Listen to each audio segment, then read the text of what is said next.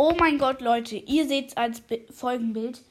Hier ein richtig krasser Mythos. Wird es vielleicht irgendein neues Ereignis nochmal geben? Oder, was ich glaube, ein neues Jump Pad.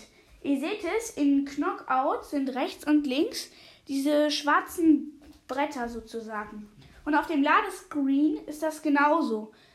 Was ich mich frage, wird es dann tatsächlich neue ähm, äh, äh Jump Pads geben?